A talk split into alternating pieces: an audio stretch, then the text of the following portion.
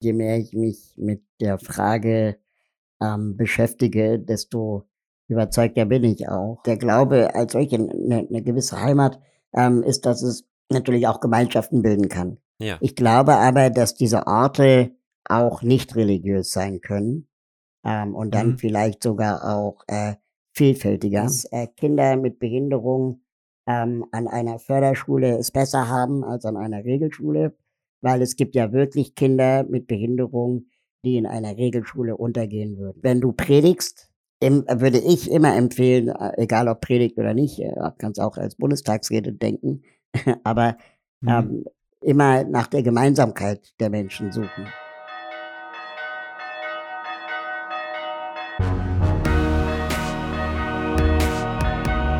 Kater Unser. Begegnungen, die einen Sitzen haben.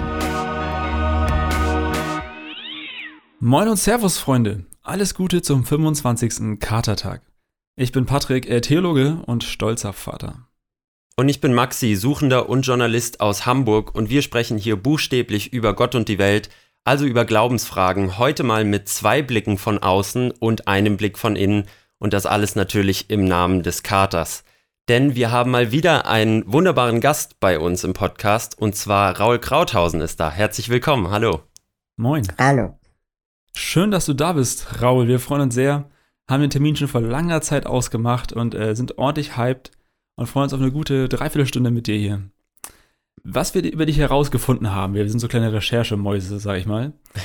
äh, du bist Blogger, du bist Moderator, du bist Menschenrechts- und Inklusi Inklusionsaktivist. Du hast mal das Bundesverdienstkreuz bekommen und du postest von dir, dass du weder Superheld noch Opfer bist.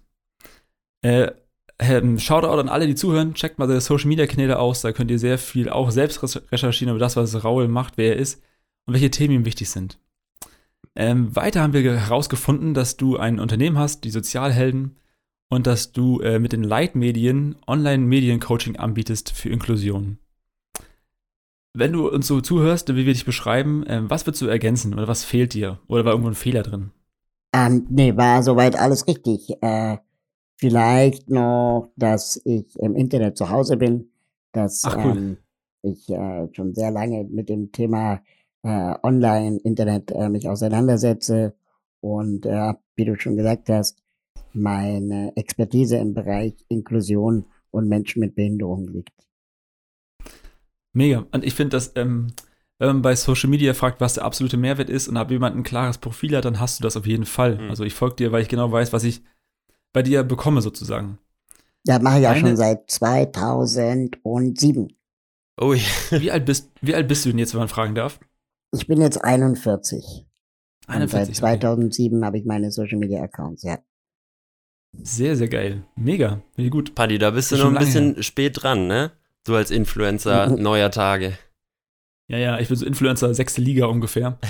Sehr schön. Aber mal eine Frage an Maximilian, was heißt denn Suchender? Äh, Suchender in Bezug auf den Glauben. Also ähm, ich bin, ich, ich mag das Label Agnostiker immer nicht so gerne, aber ich Mhm. äh, setze mich viel mit Glaubensthemen auseinander und ich möchte, ich, ich stelle Fragen, ich bin äh, quasi auch im Zweifel zu Hause. Ich habe den Zweifel für mich da als, ähm, als Punkt anerkannt, den ich gar nicht mehr unangenehm finde, sondern den ich für mich akzeptiere und wo ich immer weiter auf der Suche bin und deswegen bleiben wir auch hier im Gespräch. Das ist so ein bisschen unser Konzept des Podcasts. Bist du auch äh, Theologe? Nee, ich habe äh, jetzt im Master Politik und Religion studiert, aber äh, nicht aus dieser inner, inner äh, Glaubensperspektive, sondern eher von außen drauf gucken und sagen, was gibt's denn und was, was gibt's auch zu kritisieren vielleicht. Verstehe. Ich finde, also, was, was wir charmant finden bei unserer Spannung, die wir versuchen aufzubauen jedes Mal, ist, dass Maxi von Hause aus ähm, nicht christlich sozialisiert ist in dem Sinne und dass er äh, studierter Journalist ist. So, Mhm. von der Journalistenschule jetzt äh, auch anfängt und wir diese Spannung aufmachen und so ein bisschen uns immer ins Kreuzverhör nehmen, so mit Fragen, die uns irgendwie umtreiben. Und äh, das ist vielleicht auch, in, bevor wir jetzt gleich deep einsteigen, weil die Frage war völlig super, würden wir mit unserer ersten Rubrik starten. Das ist der Kater der Woche. Der Kater der Woche. Raul, der Kater der Woche ist so die Kategorie, äh, wo wir vielleicht miteinander teilen, so ein bisschen socialisen, was gerade so nachhängt, wie so ein richtiger Kater. Was ist so das, was dich, Maxi, mich so gerade beschäftigt, so aus dem Leben? Maxi, vielleicht fängst du mal an, hm, wenn du einen hast, Mhm. damit Raul ein Gefühl dafür kriegt, vielleicht.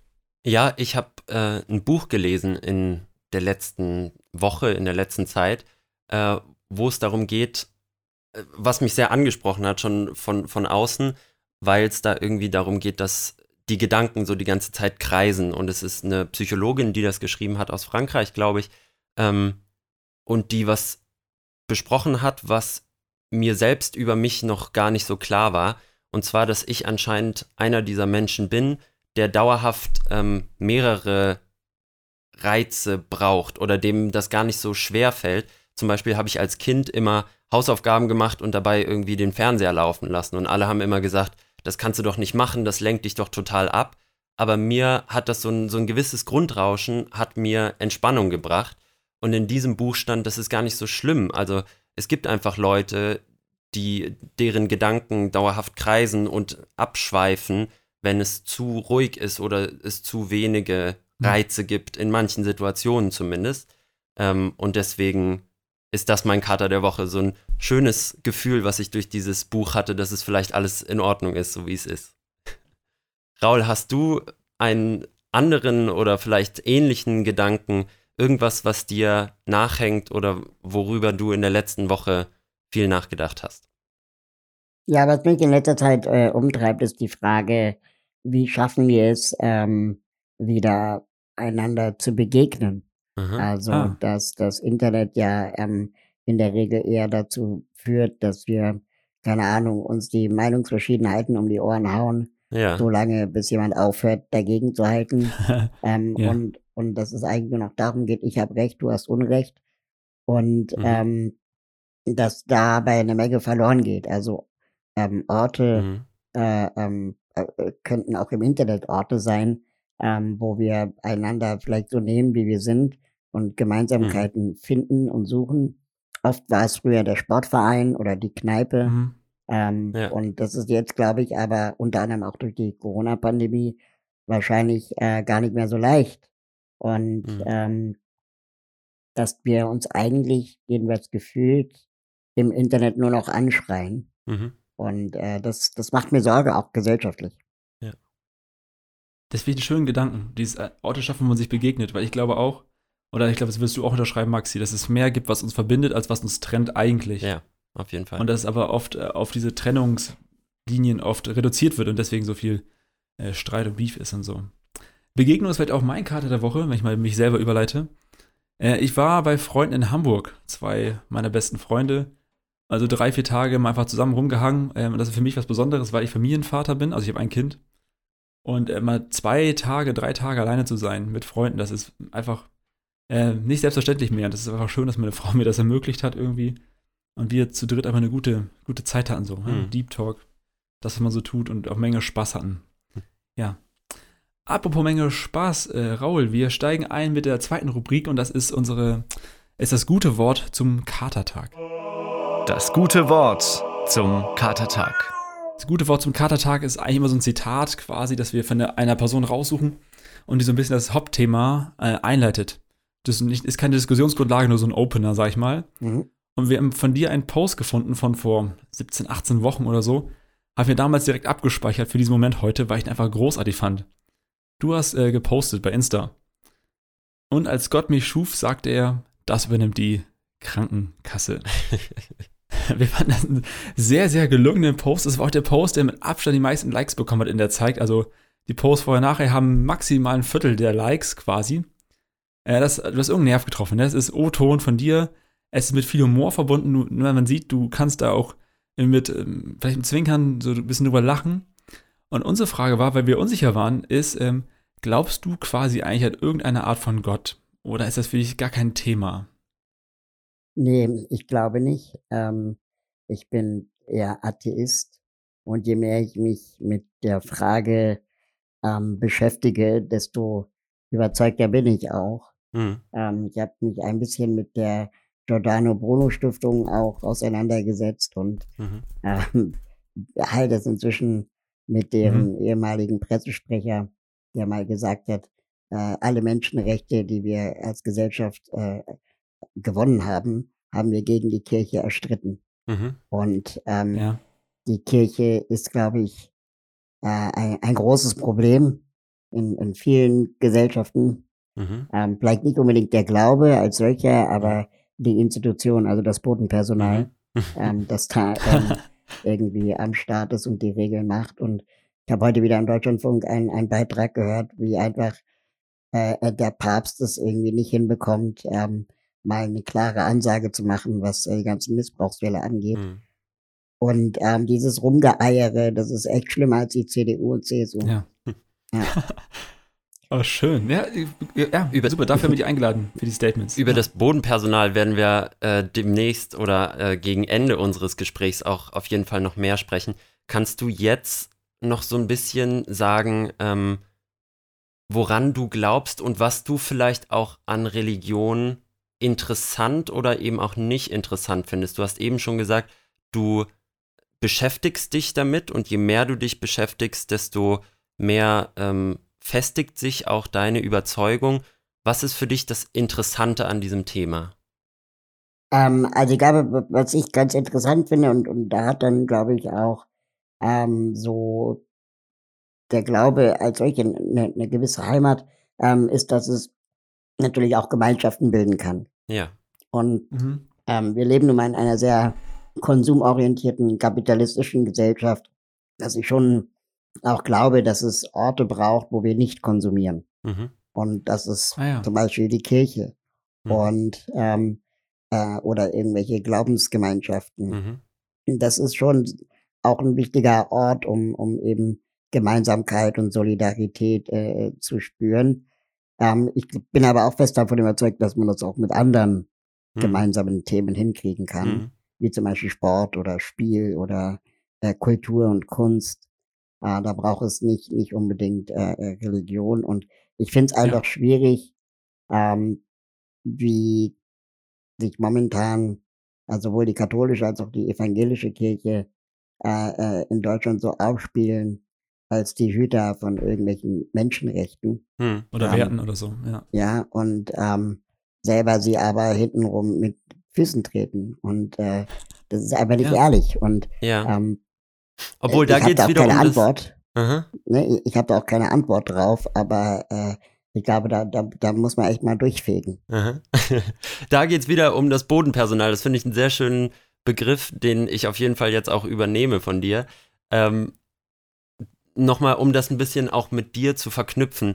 Du als, als Menschenrechtsaktivist, als Aktivist für Inklusion, der für Inklusion eintritt und da auch das Gesicht quasi dieser ähm, Bewegung in Deutschland geworden ist, du redest natürlich ganz viel mit Leuten aus verschiedenen ähm, Herkünften und verschiedenen Hintergründen. Äh, hast du da auch mit Menschen gesprochen, die ähm, religiös sind und auch Menschen mit Behinderungen, die in Religion etwas finden und denen das Halt gibt? Oder ist das weniger ein Thema? Ähm, also erstmal vorweg, ne? ich will niemandem seinen Glauben absprechen. Und äh, natürlich hat äh, es ist Religion und Glaube auch Privatsache. Mhm. Ähm, Mhm. das muss man dann aber auch komplett ähm, äh, äh, ernst nehmen. Also Mhm. wenn, also das, das bedeutet, dass zum Beispiel in einer Schulklasse kein Kreuz zu hängen hat. Mhm. Und das, also und Ah ja. wenn wir das Kreuz abhängen, ähm, dann, dann äh, ist das, glaube ich, ähm, also dann, da, das ist das einzige Argument, das ich zulassen würde, äh, wenn wir dann auch über, sagen wir mal, andere Glaubensbekenntnisse in Klassenräumen diskutieren, also Kopftuch oder was auch immer. Mhm. Also dass man sagt, okay, Religion findet nur privat statt Mhm. und nicht in der Schule. Aber es darf nicht sein, dass wir auf der einen Seite das Kopftuch verbieten, aber auf der anderen Seite das Kreuz an die Wand, an der Wand lassen. Mhm. In Bayern zum Beispiel. Mhm. Ähm, das das finde ich einfach so wichtig. Also lass uns Religion Privatsache sein lassen.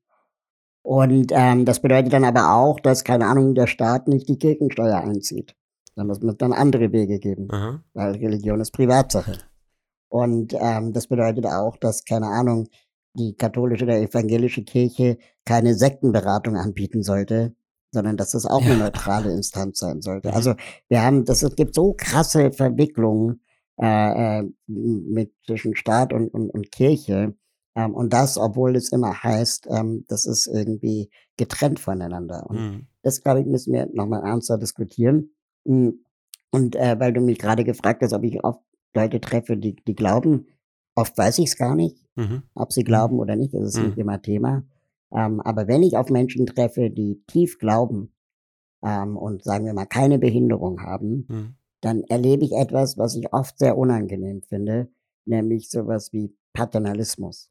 Mhm. Also, dass dann, keine Ah, ja. Ahnung, den, den Behinderten der Kopf getätschelt wird. Und Ja. dass dann ähm, äh, man sagt, Ja. eben, ja, Nächstenliebe ist uns so wichtig, aber in Wirklichkeit geht es vor allem darum, dass man sich selber gut fühlt, weil man sich Ja. für die Schwachen einsetzt. Mhm. Und das bedeutet, dass behinderte Menschen immer als schwach gelesen werden. Mhm.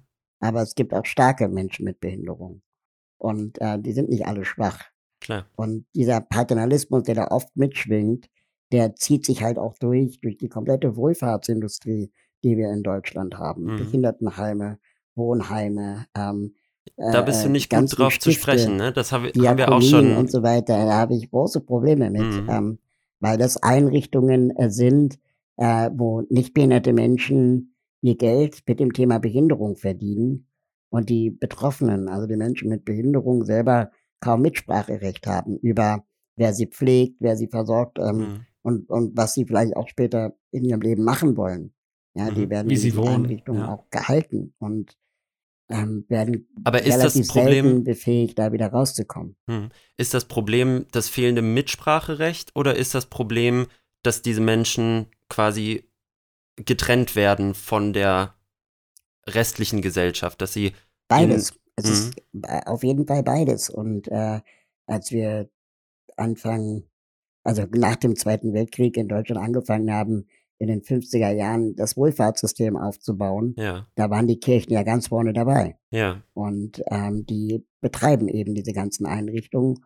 Und die, ähm, sagen wir mal, der Wille zur Innovation ist, äh, wenn es dann um das Thema Menschenrechte geht, selbstbestimmtes Leben, äh, selbst entscheiden, was Menschen mit Behinderung wollen, ähm, da, da tun die sich dann sehr schwer und argumentieren das dann ganz oft mit Schutz. Also die sagen dann zum Beispiel, dass Menschen mit Behinderung äh, nicht alleine wohnen können, weil wer Mhm. soll ihnen denn das Brot schmieren? mhm. Oder die sagen dann, ähm, Kinder mit Behinderungen, die gehören an Förderschulen, weil sie dort nicht gemobbt werden. Mhm. Und das stimmt einfach alles nicht. Also Mhm. sowohl an Förderschulen wird gemobbt, wie auch an Regelschulen gemobbt wird. Das Problem sind ja nicht die, ist ja nicht die Behinderung, ja, sondern das Problem ist die Tatsache, dass gemobbt wird. ja, Und wenn ich nicht in der Lage bin, mein Brot selber zu schmieren, dann gibt es dafür auch seit mindestens 20 Jahren in Deutschland ähm, das System der Assistenz mhm. wo Menschen mit Behinderung einfach vom Staat dann äh, sich Assistenz finanzieren lassen können, ohne dass sie in solchen Einrichtungen ähm, gehalten werden müssen. ja, Das Problem, Das das, heißt- wir oft haben, ist, dass solche Einrichtungen ähm, einfach für, für den gesamten Apparat, also von Jugendamt, Schulbehörden, äh, äh, Ärztinnen und so weiter, ähm, einfach äh, äh, äh, am, am ehesten, sagen wir mal, gesehen wird. Ja, das heißt, Ärztinnen raten ihren äh, raten Eltern von behinderten Kindern, schicken sie ihr Kind doch auf eine Fördereinrichtung, da hat es das Kind besser, ja, anstatt dass wir uns gesellschaftlich die Frage stellen, wie können wir Regelschulen, Regelkindergärten oder auch Wohnungen barrierefrei gestalten, sodass Kinder mit und ohne Behinderung gemeinsam leben können. Ich finde, äh, also ich finde dein Bild treffend und ich würde es äh, auch unterstreichen. So, wenn ich momentan, ich fahre oft Bahn und wenn ich dann äh, zur Bahn fahre, sehe ich ganz viele Plakate, diese riesen Plakatwände, nicht nur von Parteien, sondern auch von äh, Wohlfahrtsorganisationen, wo genau was beschrieben wird, wie du es gesagt hast, so ein bisschen äh, paternalistisch von oben herab. Der gesunde weiße Mann, der dann ein behindertes Kind oder äh, ein, ein, ein, eine sehr alte Person so betreut in ihrem Heim und man dafür gerne mitspenden darf. So, das war ja war irgendwie treffend. Andersrum Ja, finde und ich, das ist äh, weltweit so. Und ich glaube, das hat einfach viel damit zu tun, dass diese Strukturen selten gelernt haben, ähm, wirklich zu beteiligen. hm, Also es gab ja, Ja. auch, sagen wir mal, nach, ähm, nachdem 2015 viele Menschen in Deutschland Schutz gesucht haben, Mhm. äh, weil sie aus Kriegsregionen äh, nach Deutschland geflohen sind, ähm, gab es ja auch äh, die sogenannte Willkommenskultur. ja, Und diese Willkommenskultur hat nur Ja. so lange funktioniert, wie der weiße Bio-Deutsche das Gefühl hatte, er konnte was geben. Hm. Hm. Sobald die, die Neuankömmlinge hier dann aber das Gefühl hatten, okay, sie sind jetzt hier angekommen, die hätten jetzt auch gerne einen Kindergartenplatz und einen Arbeitsplatz und eine Ausbildung, Hm. ähm, dann wurde es schwierig, weil dann plötzlich Augenhöhe erreicht wurde und nicht mehr von oben herab den Schwachen geholfen Ja. werden musste, ähm, dass dann natürlich auch Konkurrenz entstand um, keine Ahnung, Wohnraum, Hm. um Kindergarten und so. Und das, glaube ich, war der Grund, warum dann die Stimmung irgendwann kippte. Gut, äh, unabhängig von der, der äh, Diskussion um die Willkommenskultur, wenn wir zurückkommen auf die Inklusion und die Institutionen, die ja durch die Kirche geleitet werden, also die karitativen und die diakonischen Einrichtungen. Ähm, da hören wir häufig, wenn wir mit KirchenvertreterInnen, aber auch Gläubigen äh, sprechen, dass sie sagen, das ist so eigentlich unser letzter Anker in der Zivilgesellschaft, wo wir eine Relevanz haben. Also wir haben zum Beispiel mit Margot Käßmann gesprochen, die ja auch Bischöfin war und Vorsitzende der EKD.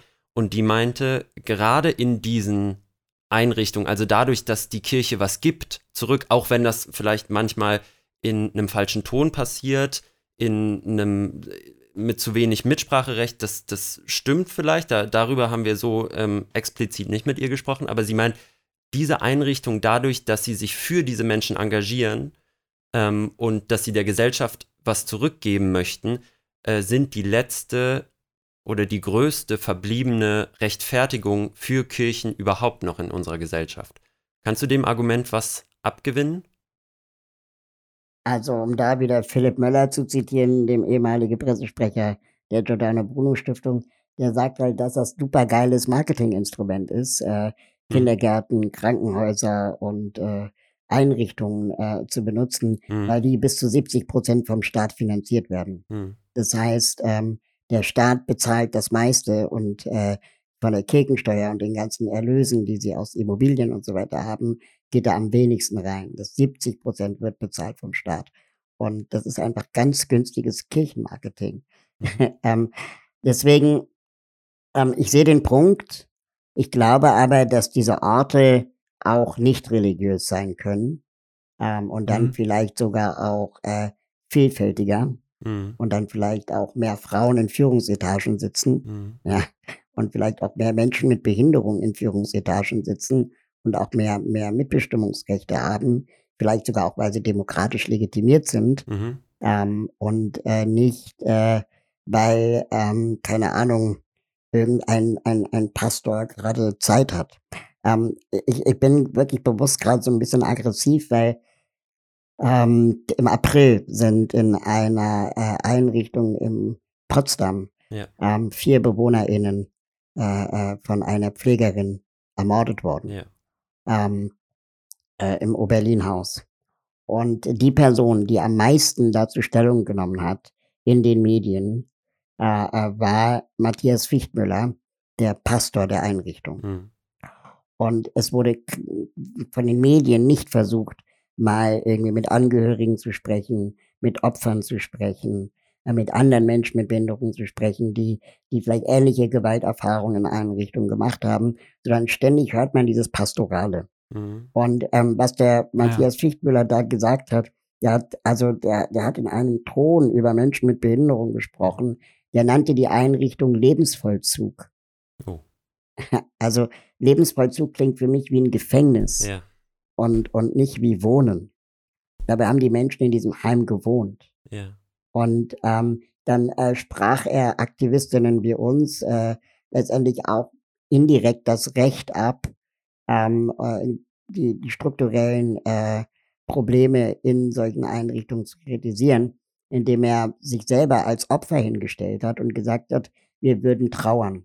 mhm, Dabei ist er der Boss dieser Einrichtung, wo eine Pflegerin vier Leute getötet hat. hm, Also sorry, aber ich habe kein, ich habe wenig Verständnis für seine Trauer, äh, wenn ähm, äh, wir strukturelle Fragen stellen, wie solche Einrichtungen eigentlich so wenig Personal haben können, äh, ähm, wie, wie es sein kann, dass eine Pflegekraft äh, genug Zeit hat, vier Leute umzubringen, äh, ohne dass es irgendjemand realisiert.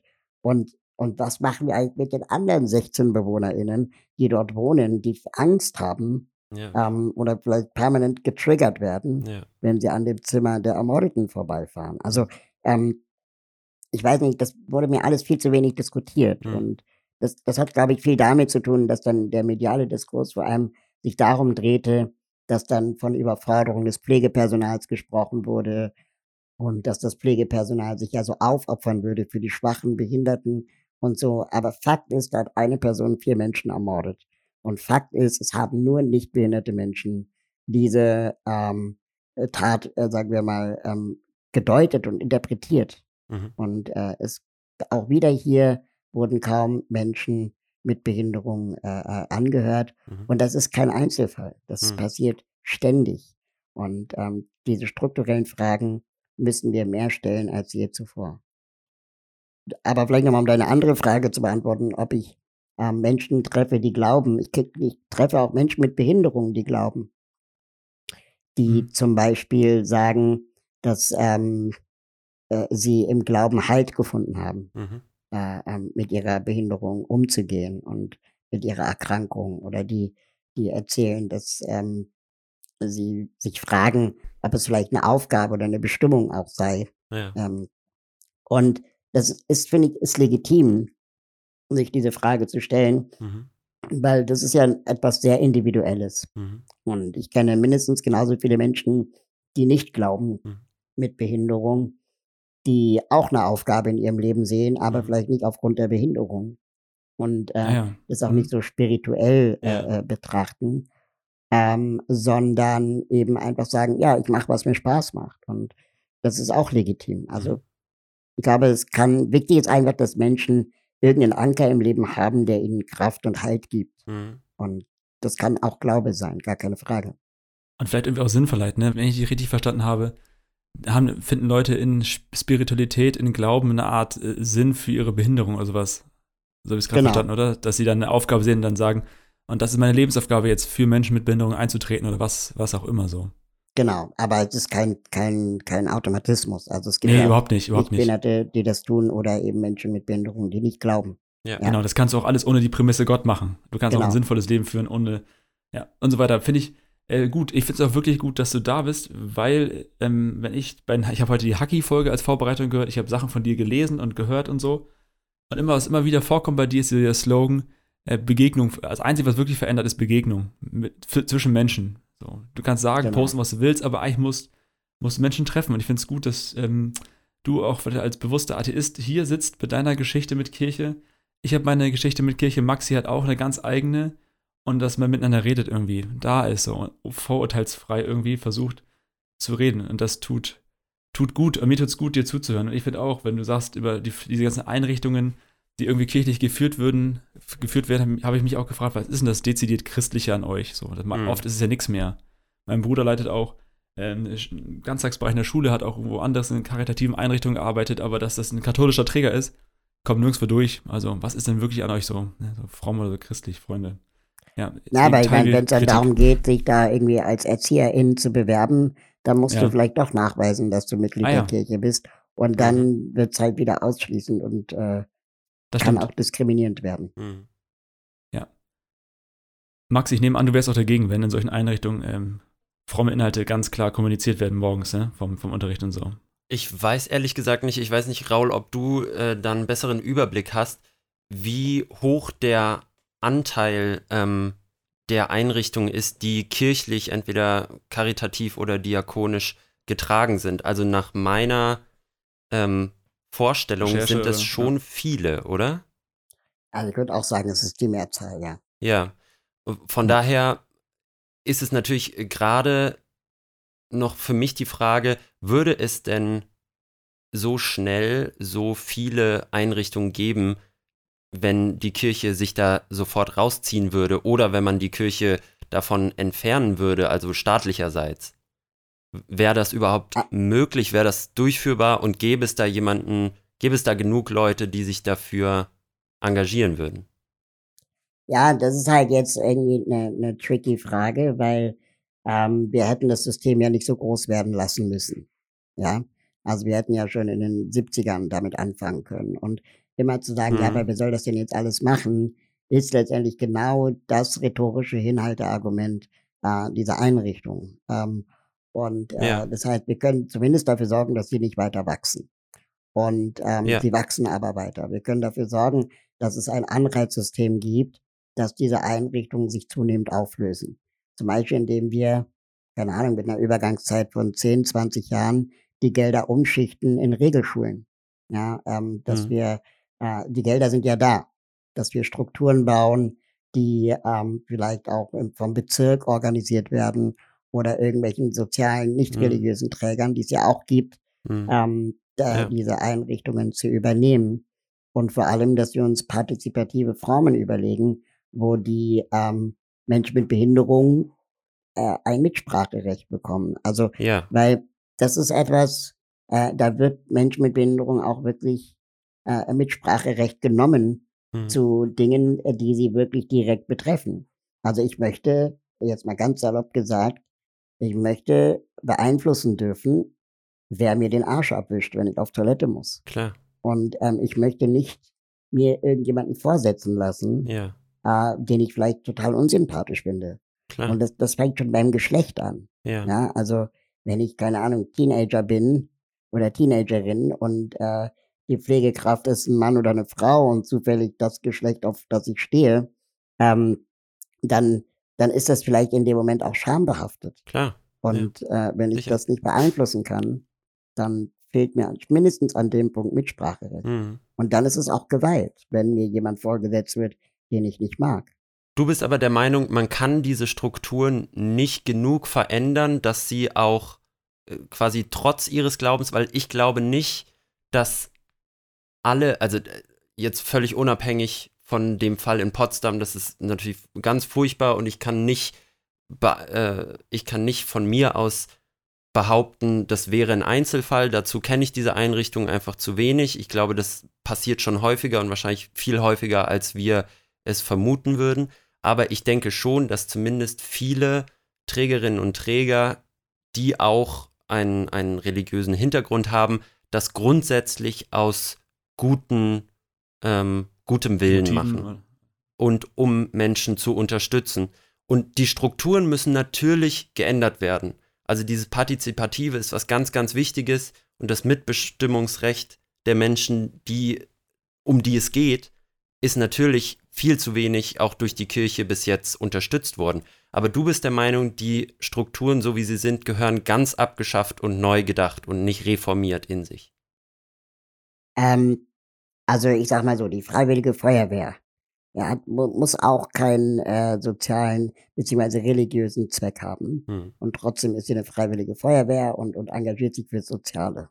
Ja, also äh, ich glaube, das geht nicht zwangsläufig einher Glaube und Religion mit einer sozialen Einstellung. Mhm. Es gibt ja auch KrankenpflegerInnen ohne Glauben, Natürlich, die äh, sozial handeln oder ErzieherInnen oder LehrerInnen. Ja. Ähm, deswegen ganz wichtig, äh, das gehört nicht zwangsläufig zusammen. Mhm. Ähm, ich äh, äh, äh, äh sehe es vielleicht eher so, ähm, als in den 70er Jahren sich Menschen an Bahngleise gekettet haben und gegen Atomenergie protestiert haben, da wurde denen auch permanent gesagt, wie stellt euch das denn vor, wenn wir morgen die Kraftwerke ausmachen, haben wir alle keinen Strom. Dieses Engagement hat aber 50 Jahre später dazu geführt, dass äh, die CDU zum zweiten Mal aus der Atomenergie aussteigt. Mhm. Und ähm, äh, äh, unumkehrbar aussteigt. Und ähm, es wurde immer prophezeit, danach gibt es einen Blackout und wir haben alle keine Energie mehr. Veränderungen sind möglich, wenn wir das wollen. Wir konnten in den 80er Jahren aus FCKW aussteigen, obwohl uns der Untergang der Kühlschrankindustrie prophezeit wurde. Ja, also ähm, wir konnten Katalysatoren in Autos einbauen, obwohl uns der Untergang der Automobilindustrie prophezeit mhm. wurde. Wenn wir wollen, dann geht das. Und genau das gleiche wird mit der Kohle passieren. Und ähm, jetzt zu sagen, wenn wir das jetzt aber alles äh, ähm, abschaffen, dann äh, sitzen die behinderten Menschen auf der Straße, jetzt mal hart ausgedrückt, ähm, das hat ja niemand von uns gefordert. Sondern mhm. was, wir, was wir fordern, ist eigentlich den Einstieg in den Ausstieg aus diesen paternalistischen Strukturen. Mhm. Und ähm, das bedeutet durch Demokratisierung, Das bedeutet vielleicht durch das ähm, äh, äh Privatwerden und Privatsein lassen von Glauben. Ja, also dass wir eben nicht überall ein Kreuz am Eingang hängen haben mhm. oder ähm, der Pastor der Chef einer Einrichtung ist, mhm. sondern vielleicht ein Mensch mit Behinderung der Chef der Einrichtung ist mhm. oder die Chefin. Mhm. Und ähm, das, das kann man alles denken. Ja? Ähm, und das ist äh, etwas, was wir uns oft gar nicht vorstellen können. Wir argumentieren, ähm, oder ich, ich kenne ein anderes Argument. Ja? Das wird ganz oft gesagt, dass äh, Kinder mit Behinderung ähm, an einer Förderschule es besser haben als an einer Regelschule, weil es gibt ja wirklich Kinder mit Behinderung, die in einer Regelschule untergehen würden. Ja. Und dann, keine Ahnung, klar gibt es die, würde ich sofort unterschreiben, aber es ist nicht die Mehrheit. Mhm. Und ähm, wir dürfen die, diese Kinder nicht benutzen, um ein ganzes System aufrechtzuerhalten. Mhm. Sondern wir müssen immer pro Kind ganz individuell schauen, was ist das Beste für das Kind mhm. aus der Perspektive des Kindes und nicht aus der Perspektive von mhm. Strukturen. Mhm. mhm. Und äh, wenn wir jetzt also sagen, ähm, äh, nicht jeder Mensch, der in einer kirchlichen Einrichtung arbeitet, ist, ähm, äh, sagen wir mal, paternalistisch, würde ich auch sofort unterschreiben. Natürlich nicht. Ähm, aber du brauchst nicht den Glauben und die, die, die, die Struktur äh, äh Kirche, um mhm. äh, sozial zu handeln. Und ich glaube, das müssen wir trennen. Wenn es immer zusammen verwoben bleibt, dann ändern wir nichts. Ich habe da nochmal eine, eine Rückfrage. Das Beste für das Kind wollen oder für, für die Menschen, die einem anvertraut sind, das ist ein Ding, was ich äh, als Theologe, als Pastor oft versuche hochzuhalten. Ich merke, wenn ich an Einrichtung Kirche denke, und ich bin so eine Art Reisereferent, also ich reise durch ganz Niedersachsen, betreue überall Kirchengemeinden und so. Äh, Kirchen sind sehr exklusiv. Sehr weiß, sehr männlich, ja, alles, das, die ganzen Klischees stimmen ne, zu 95 Prozent, das ist so. Und ich sehe wenig Menschen mit Behinderung in Kirchen, fast keine. Und wenn, werden sie nicht gut beteiligt. Und wenn, ist es auch nicht barrierefrei. Das ist einfach so. Es ist, äh, kann man ja einfach nachprüfen. Ne? Das, die Kirchen sind oft so gebaut, die Gemeindehäuser sind so eingerichtet und die Gruppenstunden sind so programmiert, dass da kein Mensch mit Behinderung wirklich äh, Platz findet. Weder inhaltlich noch äh, körperlich Platz findet, sozusagen. Nun stehe ich auf der Kanzel manchmal, ne, als Pastor, so und rede vorne runter. Und Maxi und ich, als wir im Vorfeld überlegt haben, welche Fragen uns bewegen, war schon auch die Frage nach, äh, wie predigt man denn in so einem Gottesdienst zu Menschen mit Behinderung, falls wir hier da wären. Ne? Also wie ist es mit leichter Sprache? Thematisiert man sowas wie Heilung? Also weil Heilung ist ja ein Thema, was in der Bibel irgendwie vorkommt, heutzutage aber irgendwie äh, ganz awkward wird, wenn ich ne, mit Menschen darüber reden würde, so in der Öffentlichkeit. Keine Ahnung, ob die Frage äh, komisch für dich ist oder so, aber es wäre eine Frage, die uns irgendwie schon umtreibt. Die Frage nach, wie predigt man zu Menschen mit Behinderung? Äh, sei es leichte Sprache, sei es ähm, die Heilungsgeschichten, die irgendwie überliefert wurden mal.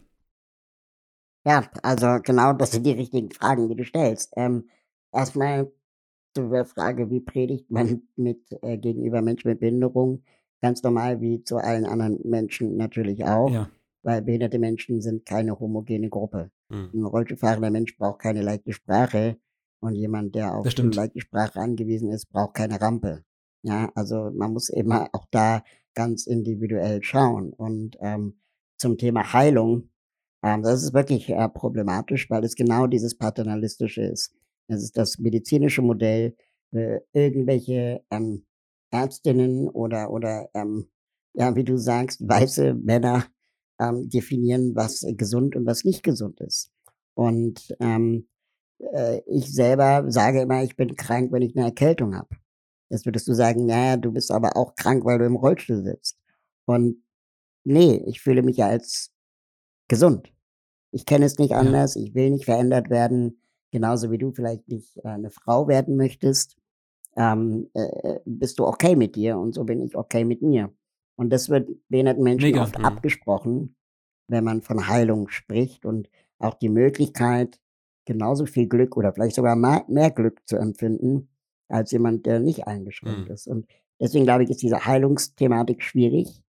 Ähm, und äh, sie findet sich aber fast überall wieder. Mhm. Ne? Also ähm, total. Allein der Begriff Heilerziehungspflege ist, äh, ja.